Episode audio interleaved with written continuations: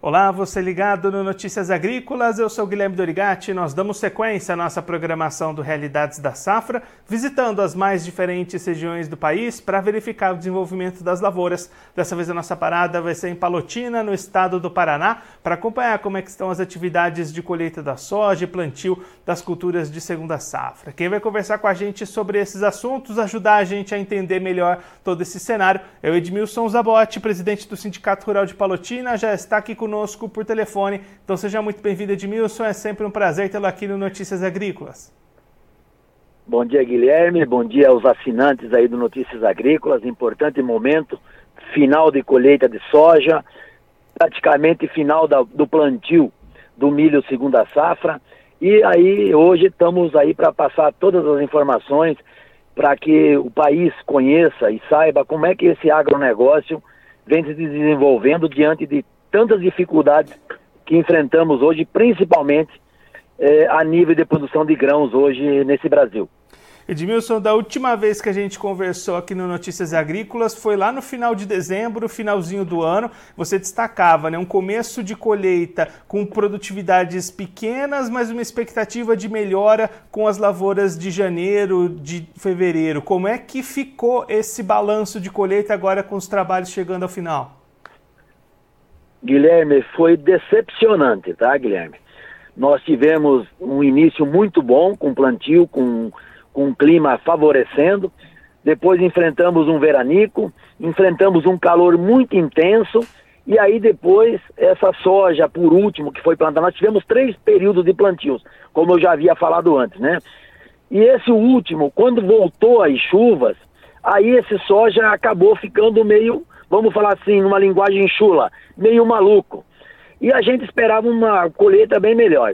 A nossa decepção, que a gente estava previsto fazer uma média aí de 65, 70 sacas até 80 sacas por hectare, nós fechamos aqui hoje Palotina em 50, 55 sacas por hectare. Extremamente decepcionante. Muitas áreas, inclusive, com qualidade do grão não boa, que afetou também peso, qualidade, muito desconto. Tivemos colheitas com soja que ficou uma parte seca, uma parte ficou verde, muito desconto em termos de classificação. E aí, Edmilson, com esse resultado, né, a produtividade abaixo do esperado, principalmente com essa questão aí dos grãos da qualidade, dos descontos, como é que tem sido a comercialização para essa soja até esse momento? Está um desespero, Guilherme. É, muita gente segurando ao máximo para ver se consegue recuperar um pouco de preço, né? É, mas não se tem assim, não tem aquela empolgação, ninguém está comercializando, comercializa um pouquinho aqui para pagar uma continha ali, pagar a colheita, quem não tem máquina própria, pagar uma colheita, o transporte, mas tudo muito quieto, tudo muito parado, não houve muitos contratos também de safra futura. Então está muito estranho. Na realidade, a decepção é gigantesca, além do problema da colheita, o problema do preço. Então, tudo muito quieto, a gente não tem ouvido falar nada com relação a, olha, estou vendendo para me ver livre dessa situação. Não. A tendência é segurar o máximo que dá para tentar recuperar. E aí vem essas notícias da ProSoja nas mídias falando para segurar, o que também ninguém está entendendo o final dessa história. Mas enfim, quem está podendo segurar, vai segurar para tentar recuperar alguma coisinha lá na frente. E aí, Edmilson, pensando na sequência, você já destacou o plantio também sendo finalizado por aí. Como é que foram as condições para plantar o milho segunda safra? Guilherme, mais um problema, mais, mais preocupação. Tivemos, aquele soja foi colhido em janeiro lá e que foi feito os primeiros plantios de milho, saíram com um stand bom, tão, tem, uma, tem um stand muito bonito, está bem desenvolvido, mas nós sofremos novamente chuva, falta de chuva e intenso calor nesses últimos dias. Hoje, graças a Deus, ontem retomou as chuvas, mas nós estamos com chuvas muito irregulares. Em determinados lugares chove 100 milímetros, em determinados lugares chove 2 milímetros. Nós temos áreas na micro-região nossa aqui do oeste que já tivemos problemas de replantio. É, o milho plantado por último agora, nesse mês de, de, fevereiro, final de janeiro, início de fevereiro, tivemos áreas com um stand muito feio por causa da falta de chuva, mas principalmente por calor de 45, 42 graus de, de sensação térmica, né? É, acabou saindo um stand muito ruim, áreas sendo replantadas, principalmente cabeceiras, onde, a, onde o, o, solo é mais compactado, mas nós tivemos casos de áreas inteiras sendo replantadas pela falta de germinação, pela qualidade, e algumas áreas sofreram, mesmo após germinação boa, sofreram um intenso calor que judiou muito do início desse, dessa cultura. Não se sabe daqui para frente o que, que vai acontecer. As chuvas retomaram, mas muito esparsas e com baixa qualidade. Muito complicado esse início de plantio segunda safra. E aí, Edmilson, com todo esse cenário, imagino que as vendas do milho também não estejam diferentes da soja, né? O produtor está segurando essa comercialização. Todo mundo segurando, Guilherme. É, pouco, pouco, inclusive pouca troca de insumos por grãos para fazer o plantio, né? É, também a falta do seguro, é, de seguro agrícola também está assustando muito. É uma área, é um, um, cultivo de risco num período, apesar de nós termos uma janela boa, né, que a gente plantou cedo, mas sem o seguro, uma cultura de tão risco e num período de risco, é, muitos estão extremamente preocupados com a, o andamento disso. E o drama, né, Guilherme? A nossa região oeste, como eu já falei de outras vezes, nossa região oeste é grande consumidora de milho em função das proteínas animais, frango, peixe, leite e suínos, e esse milho é extremamente importante para nós, é, para dar sequência nessas cadeias. Então, tudo vem preocupando, Guilherme, tudo vem preocupando. Infelizmente, as coisas não andaram bem nesses últimos anos, e esse ano, infelizmente, não começou bem para o milho safrinha. Edmilson, muito obrigado pela sua participação para ajudar a gente a entender melhor todo esse cenário. Se você quiser deixar mais algum recado ou destacar alguma coisa para quem está acompanhando a gente, pode ficar à vontade.